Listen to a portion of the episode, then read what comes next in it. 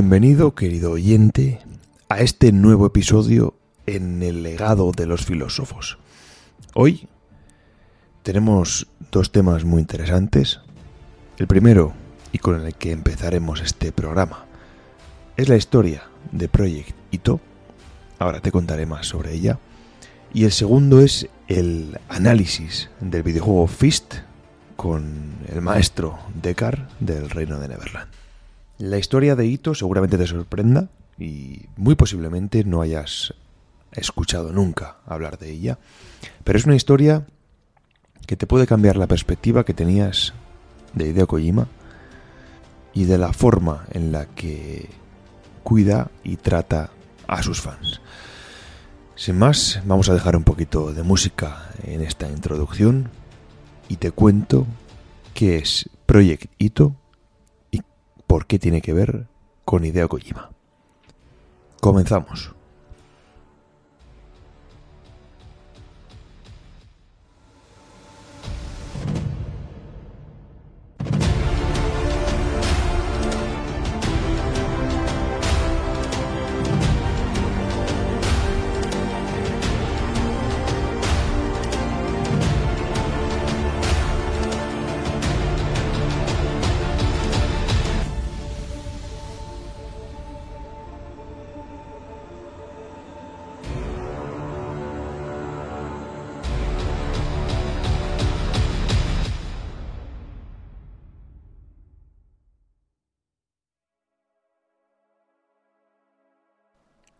Satoshi Ito, el joven autor de ciencia ficción Project Ito, fue un gran amigo de Hideo Kojima. Ito es famoso entre los fans de Metal Gear debido a que escribió la adaptación a novela de Metal Gear Solid 4. Esa novela que cuenta los hechos que ocurrieron en Metal Gear Solid 4 bajo el punto de vista de este hombre, de Satoshi Ito. Y es un punto de vista que coinciden muchos fans con él. Eh, novela que escribió sin, por ejemplo, las Beauty and the Beast y sin otros elementos que fueron un poco controvertidos de Metal Gear Solid 4. Uno de los primeros trabajos de Ito fue una historia corta de ciencia ficción basada en la historia del juego de aventura Snatcher.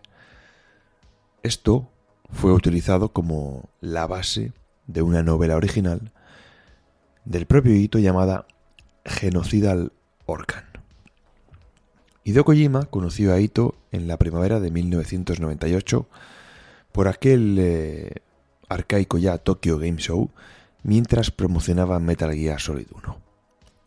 Kojima se conmovió inmediatamente por la pasión de Ito hacia este título y precisamente Kojima en uno de sus ensayos afirmaba que nunca había conocido a nadie tan fan de su obra antes eh, de ese Tokyo Game Show de 1998. Eh, los dos se seguirían escribiendo en los años eh, siguientes, convirtiéndose ambos en grandes amigos. Además, Kojima afirma que Ito fue una de las pocas personas que verdaderamente entendió los temas de sus juegos, como Polisnauts, Metal Gear Solid, y Metal Gear Solid 2 Sons of Liberty. También dijo que fue una de las pocas personas que entendían correctamente la visión de los personajes que tenía Kojima. En el año 2001, Ito fue constantemente hospitalizado debido a un cáncer que lo aquejaba, y cuando Kojima se enteró de esta lamentable noticia, fue inmediatamente donde Ito estaba hospitalizado y le presentó las primeras imágenes de Metal Gear Solid 2. Esto iba en contra de la política de Konami, ya que estrictamente estaba prohibido presentar material a gente que no estuviera involucrada en el proyecto. Pero Kojima quería hacer todo lo posible por animar a ayudar a su ya amigo enfermo. Después de ver esto, Ito le dijo a Kojima, no moriré hasta que termines tu juego.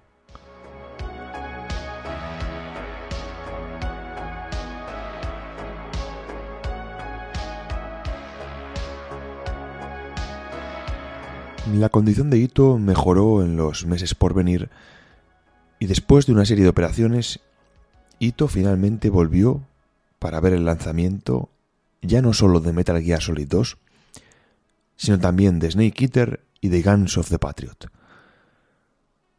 Habiendo leído Genocidal Organ, esa novela que os comentaba al principio, y trazando comparaciones con su propia saga, Kojima pidió a Ito que escribiera una adaptación de Metal Gear Solid 4 a novela. Como sabéis, era una tarea muy complicada debido a la naturaleza densa de la saga y del título en concreto. Pero Ito optó por aceptar el desafío y lo hizo aunque de una manera un poco cauta en el comienzo. Pero al final terminó haciéndolo, bueno, bajo su punto de vista, como os comentaba al principio. Y es cierto que Kojima aprobó ciertos cambios que Ito propuso para la adaptación, eh, tales como, por ejemplo, lo que os comentaba, como me repito al principio, el remover las eh, Beauty and the Beast y contar la historia desde la perspectiva de Otacón. El resultado final fue un trabajo hecho con amor y Kojima, mediante eh, sus declaraciones lo catalogó como el propio Metal Gear Solid de Ito. Imaginaos lo que esto es para un fan, ¿no? La tragedia finalmente llegaría en febrero de 2009 y como lo ocurrido en 2001, Ito nuevamente fue hospitalizado y perdió de manera rápida la batalla contra el cáncer. Kojima nuevamente estuvo a su lado y le contó todos los detalles de Metal Gear Solid Peace Walker, ya que era el próximo título de la saga en ver la luz. Nada había sido revelado al público sobre este Peace Walker fuera de la compañía, pero Ito se convirtió en la primera persona en escuchar algo sobre este nuevo juego de la franquicia Metal Gear. Kojima le contó a Ito sobre la narrativa del juego, sobre temas como la disuasión nuclear y el contexto político complejo en el que se desarrollaba el título. Incluso le pidió como favor a Ito que escribiera sobre Metal Gear Solid 3 y Peace Walker combinándolos en una sola novela. Ito le respondió tal cual eh, hizo la anterior vez. No me daré por vencido hasta que estés listo. Desafortunadamente, Ito fue incapaz de mantener su promesa y murió el 20 de marzo de 2009. Tenía 34 años de edad. Kojima mencionó un par de años después eh, de la muerte de Ito que cada vez que terminaba un Metal Gear, lo primero que pensaba era, espero que le guste a Ito. Las obras de Proyectito han sido traducidas al inglés siendo Metal Gear Solid 4, la última de estas en el año 2012 de forma póstuma. Hideo Kojima dedicó Metal Gear Solid Peace Walker a su gran amigo Satoshi Ito.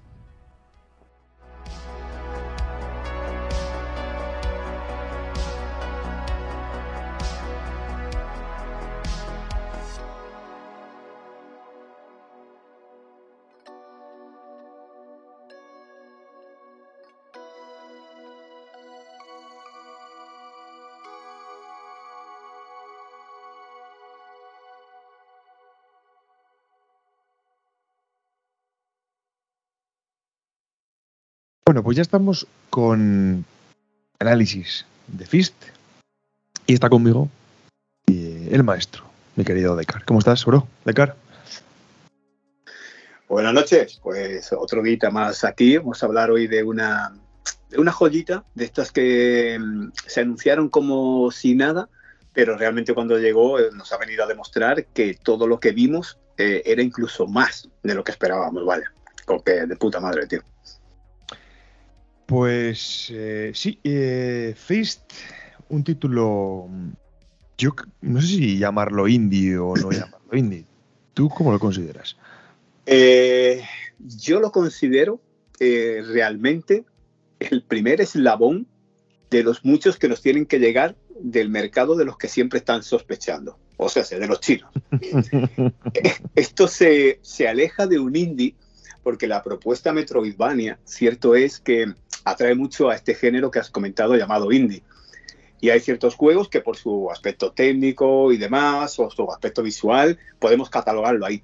Pero este es el primer campanazo de todo lo que nos, de todo lo que se nos viene, que es bastante. Así que yo ya no lo consideraría incluso indie, sino un triple A dentro del género Metroidvania, vaya.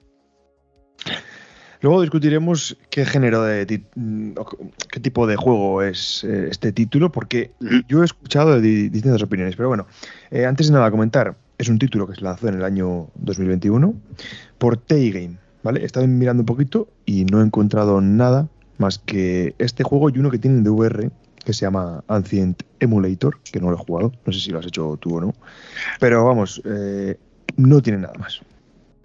Así es, mira, Raúl, este juego, tío, em, realmente fue anunciado porque te lo digo, porque le seguí la pista desde el minuto uno. Esto se anunció en, creo que era 2019 por ahí, en el PlayStation China, en, el Hero Project o algo que hace como es una especie de, una especie de, pues de esto, como lo, que estamos acostumbrados de, Sony que nos suele lanzar, ¿cómo se llaman? Los... Los showcase o algún... Los showcase, ahí está, ahí está cosa. Entonces, digamos que el mercado chino eh, siempre ha estado muy vetado en ciertos aspectos. Eh, mm. En cuanto al tema del videojuego, eh, han estado siempre como muy, muy a la cola a la hora de hacer nuevos proyectos, de crear, simplemente era por el veto que tenían, porque era un mercado que era complejo. Vamos a decir que era complejo ya que ciertos títulos que allí salían, y no todos, se veían siempre constreñidos a la censura. Es decir, mi videojuego favorito, Xenogears, fue prohibido en el mercado chino porque tocaba ideologías eh, y, religiones que ellos no lo veían considerable para que ese videojuego saliera allí. Es uno entre muchos. Lo que pasa es que China levantó la veda, la veda, digamos, que mm, en el tema del videojuego al ver que es una potencia que no para de crecer. Es una industria que va al alfa. Y claro, digamos que cuando ya Europa se ha puesto un poco ahí a la cabeza, junto con el mercado también americano y demás, están viéndole las orejas al lobos, ellos se han adentrado aquí. ¿Qué pasa? Mm. Que cuando los chinos entran en batida, sabemos que no tienen rivales, porque estos tíos han nacido para trabajar y para ser perfeccionistas al máximo. Totalmente. Son brutales, tío. Además, son, una, son como las hormigas, son, eh, son obreros. Estos tíos van todos a una. Y claro, han arrasado el mercado del videojuego rompiendo las barreras de la censura. Y es cuando están empezando a llegarnos eh, todas las joyas que en ese Hero Project se vieron anunciadas, siendo Fist uno de estos títulos. Entre otros muchos más está Los uh, Assaults, que es una especie de mm, Final Fantasy XV, como una especie de Noctis, que lo hizo un tío solo chino, así que te puedes imaginar. Eso, eso, el tema de que hagan videojuegos una persona, dos, eso a mí me deja un poquito loco. ¿eh? Claro, pero son chinos, hermano, son chinos. son capaces de eso y más. Estos cabrones son los únicos que pueden hacer eso. Tío, porque si tú me dices un juego indie, llegaría a entenderlo, ¿no? Que antes hablábamos de, lo indie. Pero estamos hablando de que los Saul, yo eh, no, recuerdo si ya le habrán cambiado el nombre y demás, eso es una bestia parda en cuanto técnicamente y en cuanto a músculo hablamos es una verdadera brutalidad. Ya luego se metió Sony por ahí, ha visto el proyecto, le, atrajo y le han cedido como cierto, cierto material, le han dado facilidades para que ese juego se termine. A día de hoy aún no sabemos nada, pero estoy convencido de que dentro de, poco ese juego va a ser el segundo en pegar el, el campanazo. Ya ha habido algunos más, pero Fist ha sido el primero. Y seguramente que el tercero, que está ahí perdido, te va a sonar porque es eh, la leyenda del rey mono Son Goku. Oh, el, Gokong, eso, es eso, pinta, eso pinta increíble. Ahí está. Pues fíjate de qué manera ha entrado el jodido mercado chino en la industria que nosotros amamos. Mm. Con estas tres propuestas de inicio que nos van a dejar muy locos. ¿eh? Además, eh, que han entrado como más fáciles entrar, es por la vista. Estos juegos se ven todos espectacular, porque además eh, tú ves eh, el, movimiento de la nieve, por ejemplo, en, el tráiler de Wukong, de cómo avanza por la nieve y, esas físicas de la nieve. Todos los detalles los tienen súper bien pulidos, súper bien pensados. Y dices, joder, ¿cómo se ve esto? Claro, a mí ya me entra un poco más de miedo en el tema jugable, en el tema tal, a ver lo que, lo que viene después, ¿no? Pero vamos, si es todo como este Fist, eh, bueno, top, sinceramente. Claro, eran las dudas que yo tenía con el, con el Wukong, porque lo que veíamos en pantalla era como, no puede ser, esto no puede ser real. Luego es cierto que lanzaron un gameplay que fue lanzado hace cosa de tres meses por ahí, donde ya se veía todo más real, pero sigue siendo una auténtica locura. Y habiendo probado Fist, lo podemos corroborar. Esa batalla con el dragón que sale en el tráiler. Ay, por favor. Bueno, no, yo no he visto una cosa igual. Pues si la he visto, no me acuerdo.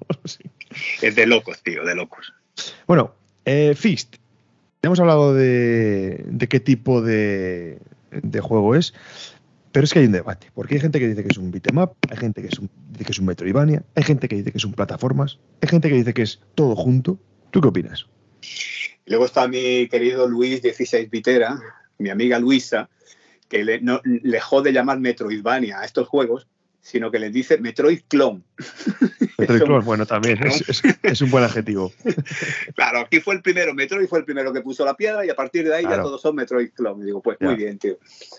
Yo, de verdad, eh, para mí esto es un Metroidvania porque mm, la característica que, digamos, más tiene este género la lleva a rajatabla. Tenemos como 12 escenarios que son laberínticos, vamos eh, cogiendo diferentes poderes. Es cierto que aboga mucho por el plataformeo y que a la hora del combate es perfecto también y podríamos catalogarlo como un betanat de aquella época de las recreativas. Pero eso es lo que hablábamos antes, es el hacer que, todo cuadre eh, con un sobresaliente. Y eso es muy difícil. Es muy complicado. Es complicado.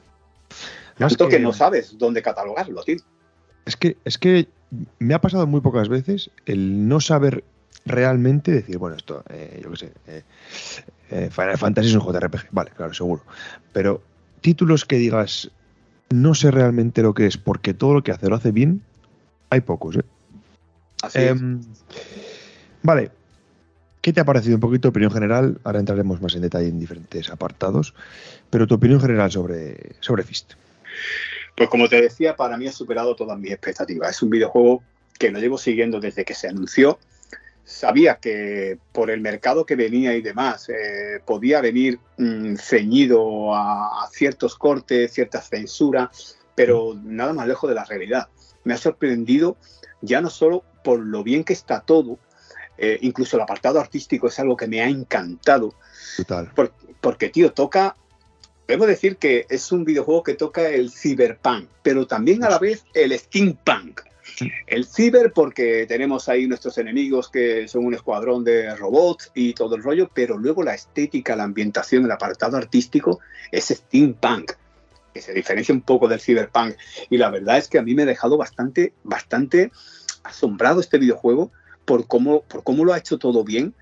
Y la verdad nunca me esperaba que fuera más allá, porque yo decía, bueno, se ve tan perfecto, se, está todo tan manido que seguramente el videojuego venga a durar en torno a las 3, 4 horas, porque no creo que hagan mucho, pero mucho, mucho más dura, ¿eh? Incluso si te quieres sacar todas las cositas, hacerlo todo bien y demás, el videojuego se te va tranquilamente a unas 16, 20 horitas, ya dependiendo de la habilidad del jugador. ¿eh?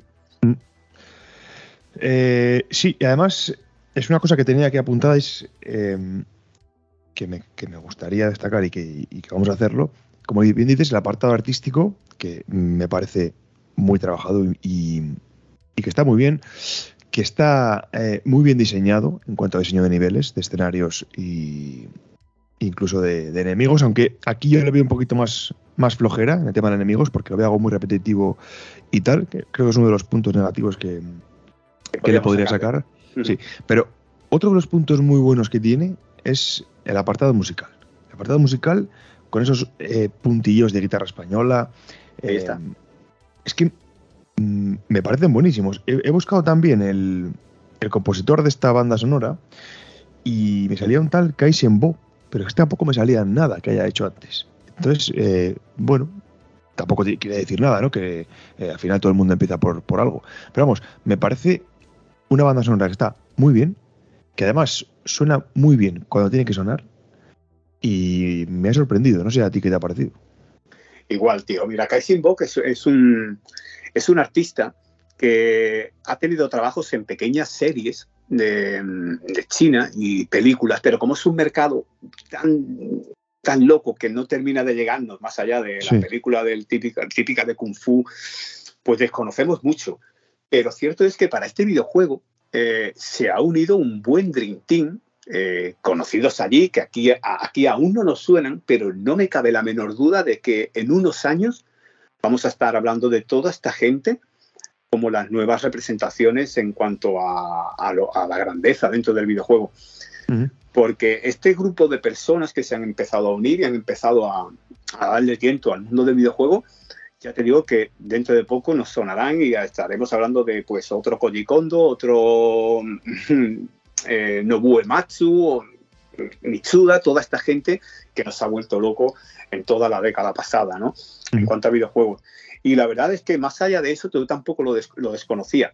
Pero ha sido un primer videojuego donde han debutado mucha gente y la, la, verdad es que eh, ahí están las pruebas y a los hechos me remito y quien no lo haya probado debe hacerlo porque como hemos, y volvemos a repetir que va a ser algo que vamos a decir, es un eh, sobresaliente en todos los apartados y obviamente el musical es uno de ellos igualmente. Mm. Otro apartado que también me ha gustado mucho y es verdad que no es muy extenso, es el tema de, del combate. Combate con, eh, podríamos decir, las habilidades. Digo, no es muy extenso em, refiriéndome al árbol de habilidades, ¿vale? al árbol de, diferentes eh, desbloqueables a nivel de habilidades y tal. Pero, pero, el combate es muy divertido.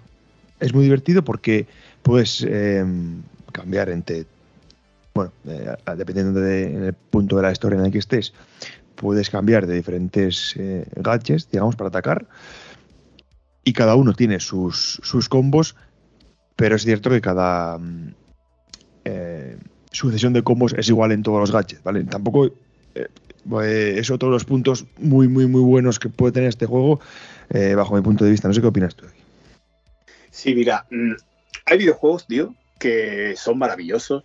véase God of War, Bayonetta, Devil May Cry, otra serie de títulos que nos, que nos invitan a convear y hacer auténticas locuras, el propio Metal Gear Rising, ¿no? Mm. Y, joder, ver estos jugadores por ahí, hay uno en Twitter que no me acuerdo el nombre, pero este tío es un fenómeno, que se enviaba a subir vídeos del, del ring, de Metal Gear y demás, eh, Rising, haciendo auténticas locuras y todos nos quedábamos flipados, ¿no? Yo me considero un jugador eh, que a, a, la hora de convear no soy muy bueno, tío. me, cuesta muchas veces adaptarme y siempre me ciño a lo facilito. El que me hagan diferentes armas, pero que todos los movimientos sean similares, a mí me facilita la vida un montón.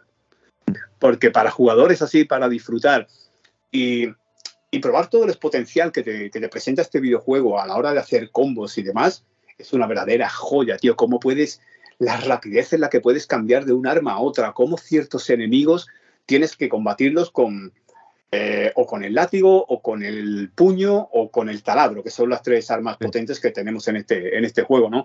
Y cómo los bosses, tío, te obligan en esos cambios eh, que van pegando durante el combate a utilizar también dichos gadgets, ¿no? Es una jodida maravilla esa parte. Eh, eso es una de las cosas que más me gusta del juego. Es el tema de los escenarios, que son escenarios que son puzzles en sí y que y que te obligan, entre comillas, a utilizar todas las habilidades que vas adquiriendo durante, durante el juego, todos los gadgets que adquieres, y es una cosa que me flipa, que combinen este plataformeo tan bueno que tiene en cuanto a, pues eso, como digo, a diseño de, escenarios eh, para utilizar una cosa u otra, cómo te mezclan los enemigos en los escenarios y tal. O sea, está muy bien hecho este punto. Otro punto que, mm, que me gusta y que no esperaba que me gustase tanto es el tema de, de los guiños y detalles que tiene otros juegos. Porque esto es una cosa que es, que es brutal. Vaya manera. El, ir, el ir con tu personaje, con, con Rayton, eh, por ahí y de repente encontrarte un enemigo que es Matt Mikkelsen de Death Stranding, cuando aparece y dices, ¡buah! Este es espectacular. pero, no, no, o sea, no solo a juegos actuales, tiene guiños a juegos eh, vamos, yo, yo creo que de, que toda la historia, no sé. Tiene incluso guiños a Pong que es del Atari. Estamos hablando de que eh, seguramente haya muchos más guiños, ¿no? Pero yo he sacado guiños a, Silent Hill, guiños a Death Stranding, Eh, obviamente el juego en sí es un guiño a Final Fantasy VII porque los escenarios son claro, tal cual. Ahí estamos. Luego tenemos, como os he dicho, el, guiño, el guiño de Bloodborne, que te habla de la luna. De Pero bueno, tío, claro que yo la primera vez que llego ahí digo, pues, ¿qué luna? ¿A qué se está refiriendo?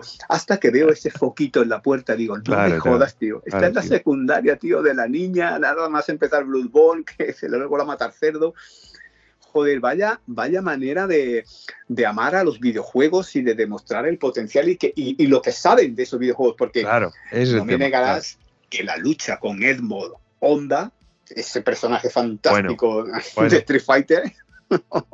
que por cierto, es, es chungo ese combate, ¿eh? Es chunguísimo. Creo que es el, penúltimo, creo que es. sí, el penúltimo, el penúltimo. Es chungo, ¿eh? pero tela. Además te hace los movimientos del Battle Hood, este de las manos, pipi, pipi, pipi. Sí, sí, sí, sí, Flipante, tío. Es algo, es algo jodidamente único. Y luego carteles, tío, llegas a ver la, la, la, furgoneta donde Cloud y Zack eh, van volviendo a Midgar, que es cuando a Zack le pasa la tragedia y lo cosen a tiros. Eh, eh, carteles referencia a Castlevania, porque te cuentan además una historia. Ahí está. No sé si las has encontrado o no. luego a Sonic. O sea, es que hay un montón. Exacto, a Sonic cuando nos metemos por los tubos y vamos ahí dando vueltas, es Sonic. Y luego las armas, tronco. El tema de las armas, como una hace eh, aquí, una es de Akira, otra a Evangelion, otra al, al juego este del caballero, a, Hollow, Knight. eso es. Ahí estamos. Y así tenemos muchos guiños más y algunos que Castlevania igual, eh, algunos que se nos pasan desapercibidos, pero que es el juego es un guiño total y constante al mundo de los videojuegos, tío. Y eso al jugador le encanta sí o sí. O sea, tú, tú, vas por ahí, te encuentras un cartel eh, que te habla de... Porque además no son explícitos, por, yo me imagino, por tema de licencias, pero lo ves. Eh, tú ves un cartel que es, es Castlevania y te cuentan, y te cuentan una, mini historia de abajo y dices, ¿Así? ¿Ah, qué bien, qué bien. Exacto, y luego movidas como, por ejemplo, en Final Fantasy veíamos eh, el, el, club de las abejitas y demás, tío, y aquí lo ves, pero con de los conejos. Exacto, con conejas, tío. Es algo, es algo jodidamente maravilloso, la verdad. Es, está muy guay. Otro tema que me gusta mucho también, y, lo hemos comentado antes también, pero es el tema de, cómo se han hecho los menús, del diseño de los menús. Me encantan ese, ese estilo de, eh, menú clásico que, vas cambiando y suena ese diseño de sonido que tiene, eh, no sé, tipo Pit Boy de, Fallout, no sé. Ahí estaba estaba esperando que dijeras lo de Pit Boy, porque uno de los creadores de este videojuego era un fan eh, absoluto de la, de la, saga de Bethesda, ¿no? Eh, y era, estaba loco, ¿no? Con los primeros, eh, con los primeros Fallout, aquellos que se veían con vista cenital y demás, y claro, el diseño del Pit Boy le cantó tanto que se metió, obviamente, es otro guiño más de lo que estamos hablando a ese, a ese Pit Boy, al menú de añejo, raro, una cosa muy, muy, muy guapa, tío. Tema de bosses, dificultad, ¿qué te ha parecido? ¿Te ha parecido un juego difícil o un juego pasable? Juego pasable, no es, no es difícil en modo normal, eh, que es como yo me lo jugué ya desconozco si en modo dificultad será una jodida. No creo que sea mucho, mucho más allá de los del penúltimo y el último combate que sí que son jodidos. Muy jodidos. Esos dos son muy jodidos. Exacto. Pero yo creo que está bastante nivelado. Yo le, creo que le daría un 7 sobre 10 en cuanto al tema de la dificultad. Está, está muy, muy bien nivelado. Sí, coincido bastante, porque además yo creo que el combate penúltimo y el último es para todo lo que te está preparando el juego. Porque eh, tienes que mm, eh, que usar eh, los parries, tienes que usar los, los eh, teletransportes, digamos, para, esquivar, tienes que usar diferentes armas para diferentes fases de los combates.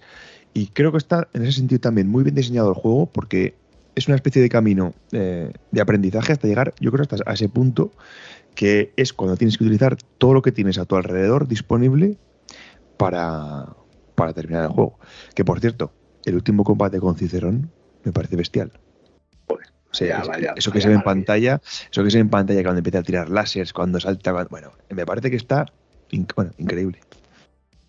Que yo incluso llegué a pensar que Cicerón era eh, eh, otro homenaje a, Big Boss por el tema del ojo hecho polvo, em, mm. por, esa lucha, combate cuerpo a cuerpo con él al final, que me recordaba mucho a la de Ocelot. Tío, es, es, algo muy loco, pero cuando yo lo pensé, ¿eh? viendo, claro, tío, llevas viendo tantos guiños que llega el momento que dices, no puede ser, tío, esto tiene que estar hecho por algo.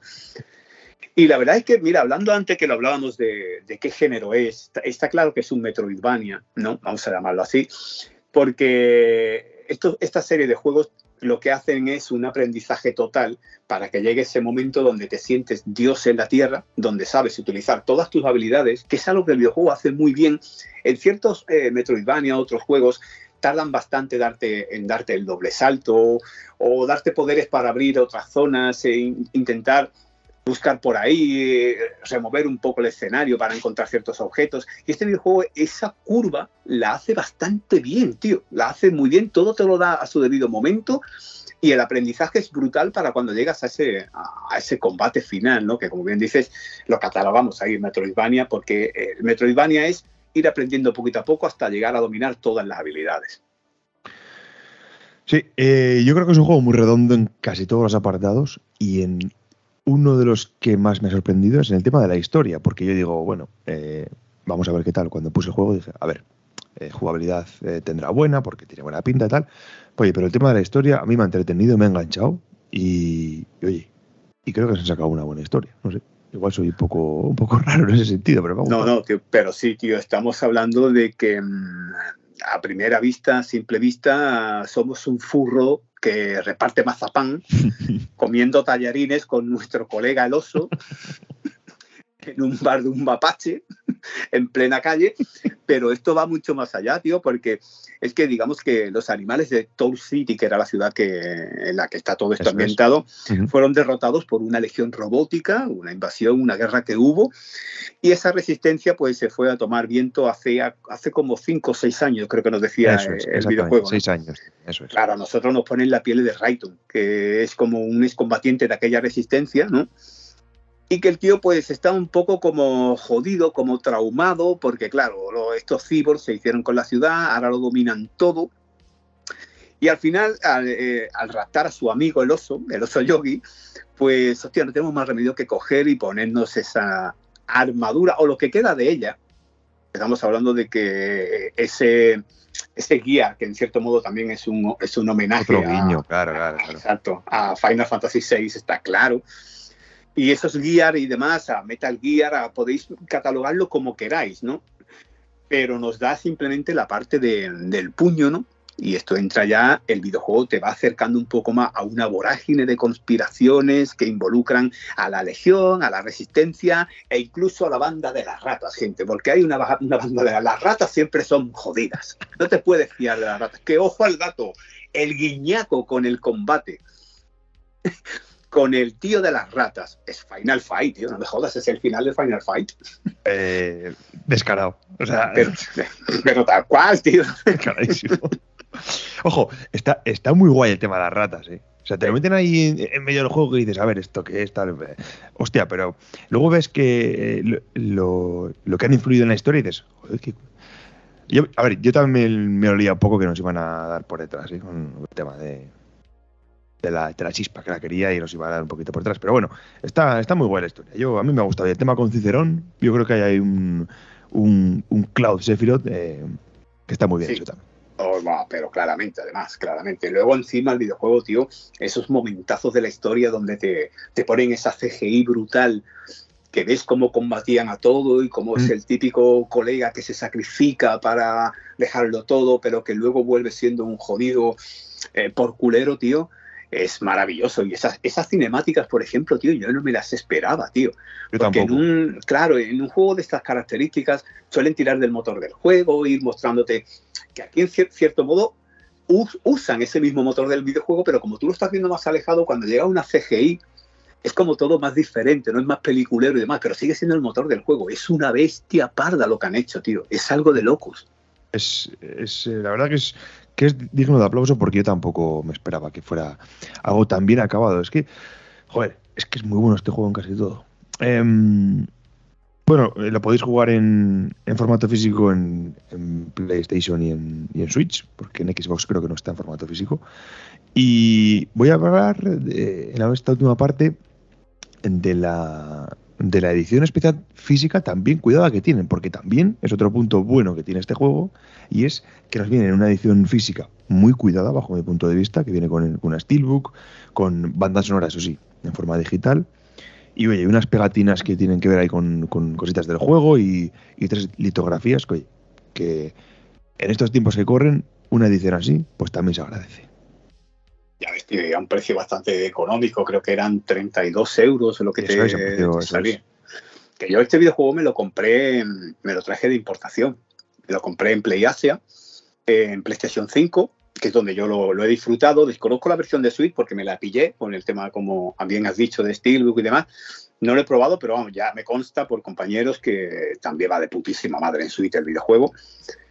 Pero joder, a mí esa edición ya me sorprendió por el tema de las pegatinitas y cositas que traía dentro, como una especie de manual, que bueno, no deja de ser eh, un homenaje a, antaño. Pero es cierto que lo que nos han traído aquí es una, es una jodida pasada, tío. Y por un precio bastante económico, porque yo creo que pagué por él unos 50 euros con, ya sabes, con el tema de envíos y todo, toda la vasca. Sí, la verdad que se agradece juegos así, que que te duren pues, tus 15 horitas y que te den lo que buscas y que te venga una edición física, que como digo, en estos tiempos que corren, porque cada vez se ven menos y, se opta menos por ello, oye, que se agradece mucho. Por último, Decar, quiero que nos hagas una recomendación de algún juego que estés jugando o que hayas jugado recientemente. Bueno, por favor, tío. Madre mía, mira, esto se lo quiero agradecer a mi, a mi querido Emilio, mi amigo Emilio, eh, que joder, eh, empezó a hablarme de un videojuego, él sabe cómo, y bueno, yo te lo recomiendo a ti porque tú eres de mis gustos, claramente, igual. Eh, Chorps, ¿vale? Es un videojuego mm, mm, de naves, ambientado, ambientado pues en el espacio, en todo lo que tiene que ver, pero va mucho más allá, tío. Es una jodida brutalidad. Nos coloca en la piel de mm, una combatiente de guerra que fue vamos a decir, una especie de faraona, mm, porque ellos se consideran, más o menos eso, se ponen como nombres así demás, como anciana, faraona, diosa. Y nosotros pertenecíamos a, a un poder intergaláctico que era bastante tocho. Y formábamos como parte de ese escuadrón que entrábamos para momentos muy críticos hasta que, pues, eh, y esto no es spoiler porque estoy comentando las primeras, eh, o sea, el inicio, el inicio del juego básicamente, hasta que nuestra personaje, que manejamos a una chica femenina, con, con ciertos poderes eh, extrasensoriales, pues ella, digamos que jode un planeta entero y con él destruye millones de vidas. Eso le hace replantearse un poco eh, lo que está haciendo, la guerra que está afrontando, y su escuadrón, su escuadrón desaparece, excepto el líder. Entonces ella decide alinearse con, se va a otra galaxia, ella va allí, se conoce a otra gente, se alinea con ellos, les ayuda. El juego te habla de toma de decisiones que tú puedes hacer para el bien o para el mal. Es una especie como de, de driver traído a la actualidad. Es decir, no te bajas de la nave, excepto en algunas misiones, pero que tú no controlas a la personaje. Pero es que también lo puedo catalogar como un celda de naves, porque tiene templos a los que vas y vas cogiendo poderes, eh, porque digamos que en cierto modo ella decide mm, desprenderse de todos esos poderes que tenía, que la hacían una mujer que estaba muy por encima de los humanos, y esos poderes como que vuelven a, a, sus ubicaciones, que son sitios muy jodidos y no dejan de ser mazmorras donde tú las haces con la, nave y vas ganando ciertos poderes que te van a ir ayudando a la hora de, ir superando los, los, diferentes desafíos que te va a poner el videojuego. Tenemos varias constelaciones y en cada una de ellas podemos hacer unos saltos temporales por unas puertas interestelares o agujeros de gusano, como queráis llamarlo. Y la verdad es que lo que más sorprende de todo esto es la historia. La historia es de levantarte y aplaudir. Porque en cierto modo tú consigues, cuando llega un punto, consigues una nave que era tu antigua nave de guerra. Y es como, para mí es un auténtico homenaje también a Mascarón Rojo de Zelda, de Wind Waker, o también a Kid, el coche fantástico. Porque esa nave, tú al principio empiezas con una chatarra, una chatarra. Y vas ahí, muy bien, todo, para acá, para allá. Pero cuando despiertas a esa nave tuya que llevaba dormida muchos años en un umbral, en un limbo perdida, porque es un arma potentísima de guerra creada única y exclusivamente para ese escuadrón, no puede caer en manos enemigas. Y esa nave pues te reprocha, hostia, me has dejado aquí siete años, me prometiste que íbamos a vengarnos de los que nos hicieron tanto daño, hasta que ella se da cuenta de que eso donde ella trabajó es una auténtica amenaza eh, para el universo en sí. Y empieza a ver cómo la trama va a más, cómo va aumentando en, consonancia, cómo va, va habiendo pérdidas de compañeros que conocemos, la muerte aquí, esto es como Juego de Tronos, no le cojas cariño a nadie porque la mínima de cambio lo vas a perder. Las misiones secundarias, tío, son una jodida obra maestra, tío. Cuando vas cogiendo los poderes, el videojuego se, se, se abre un abanico ante ti espectacular de derrapar con la nave, de frenar en seco, de aumentar a la velocidad de la luz, mm, de desaparecer y aparecer detrás de una nave. Todos son poderes extrasensoriales que tú te puedes pasar el videojuego sin utilizar esos poderes, pero que si vas haciendo los templos, a las, vamos a llamarlas mazmorras, vas cogiendo, como ya os digo, como un celda, coges el gancho, el boomerang, esto, y todo eso te va a ir sirviendo, pero que aquí no te obligan a hacerlo. Y te digo que la historia, la historia es algo inhumano. Es un videojuego que también es de gente muy nueva que ha empezado en esta industria. Gráficamente es una auténtica pasada. No así las, las secuencias animadas, las CGI, mm, se nos nota un poquito ahí el cartón, pero es un videojuego mm. de presupuesto inferior. Pero lo que es el juego en sí, cómo está construida la galaxia, la jugabilidad es perfecta, absolutamente perfecta, tío, y cada vez va a más y cuando ya llevas el control de la nave, es una auténtica exquisitez.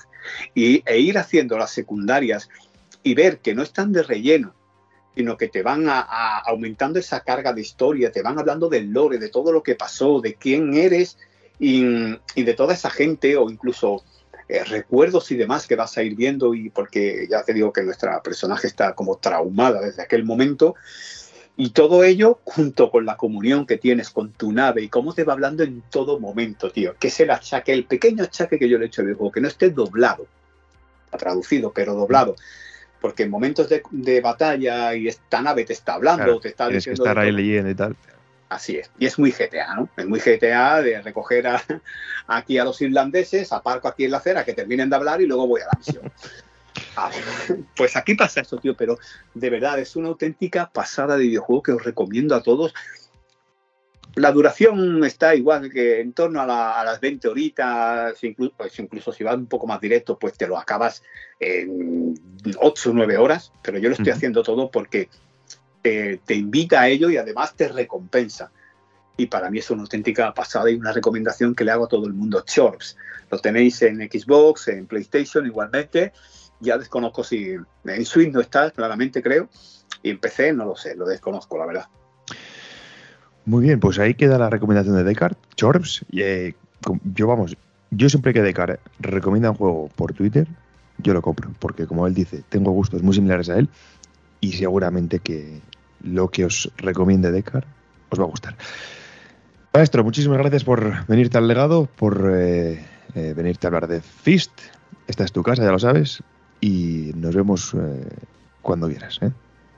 Hola, hermano, el placer es mío, tío. Ya sabes, iremos haciendo más, cosillas y para mí es un verdadero, un verdadero placer y un lujazo estar aquí contigo y hablar de estos maravillosos juegazos, tío.